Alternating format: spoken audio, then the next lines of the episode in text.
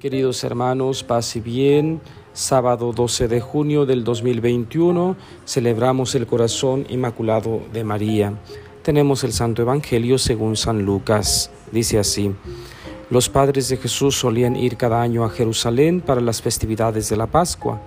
Cuando el niño cumplió 12 años, fueron a la fiesta, según la costumbre.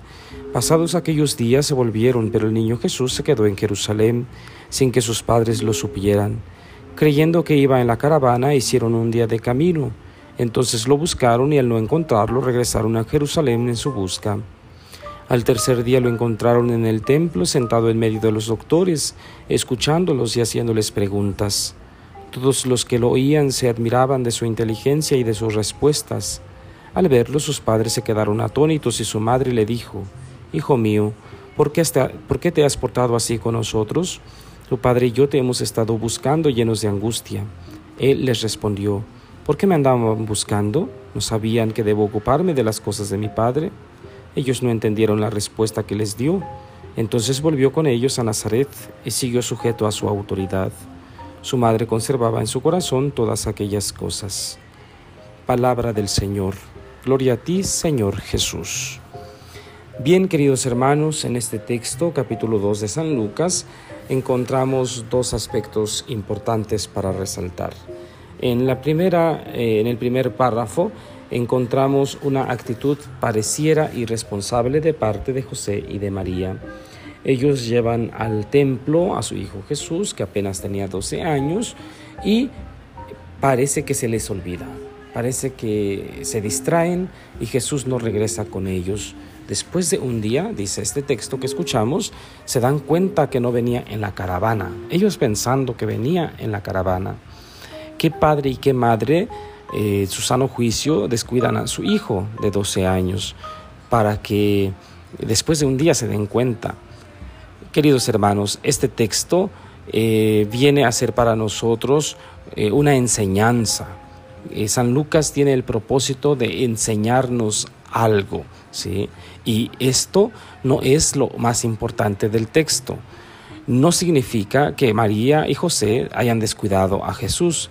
Significa que debemos aprender algo de este texto. Y es lo que sigue, ¿verdad?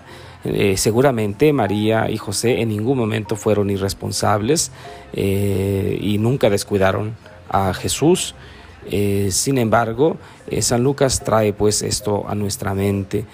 Em, eh, posiblemente también en la caravana venían familiares, amigos, eh, otros niños, y, confiando en que andaba con ellos. Entonces, eh, bueno, hay muchos aspectos que el evangelista no nos dice más.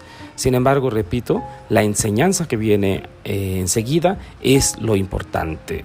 Esto del inicio puede ser un adorno, puede ser meternos en contexto, ¿verdad?, de lo sucedido pero la parte central es lo que viene enseguida. Dice, lo encontraron en el templo sentado enseñando a los doctores. ¿sí? Y entonces lo, encuentran así y preguntan, ¿verdad? Hijo mío, eh, hemos estado angustiados, ¿por qué nos has hecho esto? Entonces eh, viene lo más importante. No saben que debo ocuparme de las cosas de mi padre, ¿por qué me andan buscando? Es decir, ¿por qué se preocupan por mí si yo soy del Padre y vengo para mostrar al Padre? ¿Sí? Qué fuerte este mensaje, qué fuerte para María, para José. Pero también San Lucas dice que a partir de ese momento, pues siguió sujeto a la autoridad de ellos. Entonces, pero también la festividad de hoy ¿sí? tiene que hacernos centrar en la última parte del Evangelio escuchado el día de hoy. Su madre conservaba en su corazón todas aquellas cosas. Eran cosas que no podían comprenderse eh, así tan de repente o tan fácilmente. Entonces, ¿qué hacía ella? Las guardaba en su corazón. ¿Qué hay en el corazón del ser humano? Pues cosas privadas, cosas íntimas, secretos, situaciones difíciles, situaciones alegres, eh, todo tipo de situaciones que solamente nosotros, ¿sí? de modo muy personal, conocemos.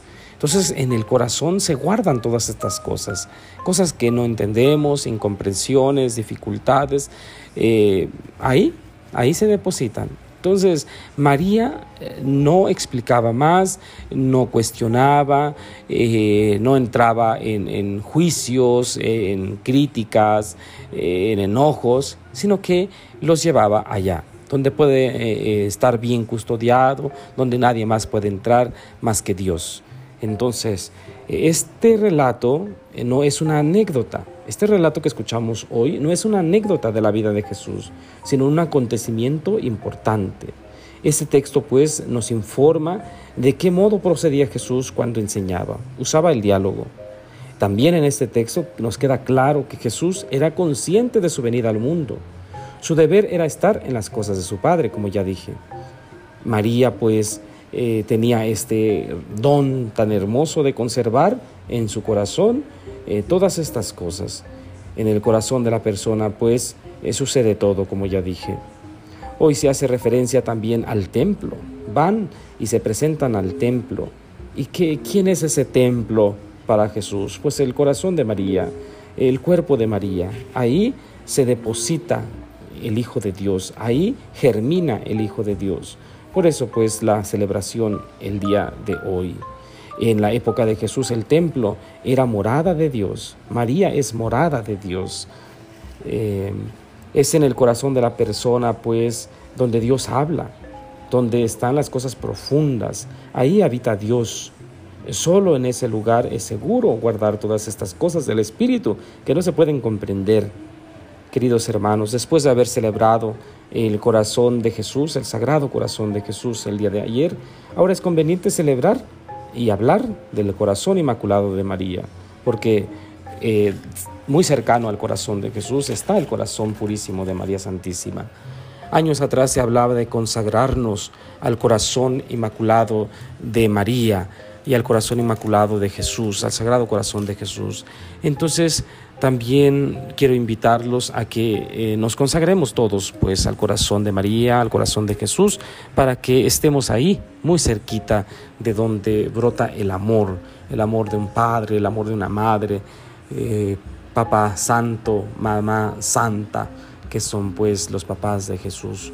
Que ejemplo de ellos también tengamos un buen corazón, que podamos mostrar a los demás un bello corazón y, como decía ayer, lejos del romanticismo, más bien un corazón lleno del amor, del amor de Dios. Paz y bien, hermanos, y la bendición de Dios Todopoderoso, Padre, Hijo y Espíritu Santo, descienda sobre ustedes y permanezca para siempre.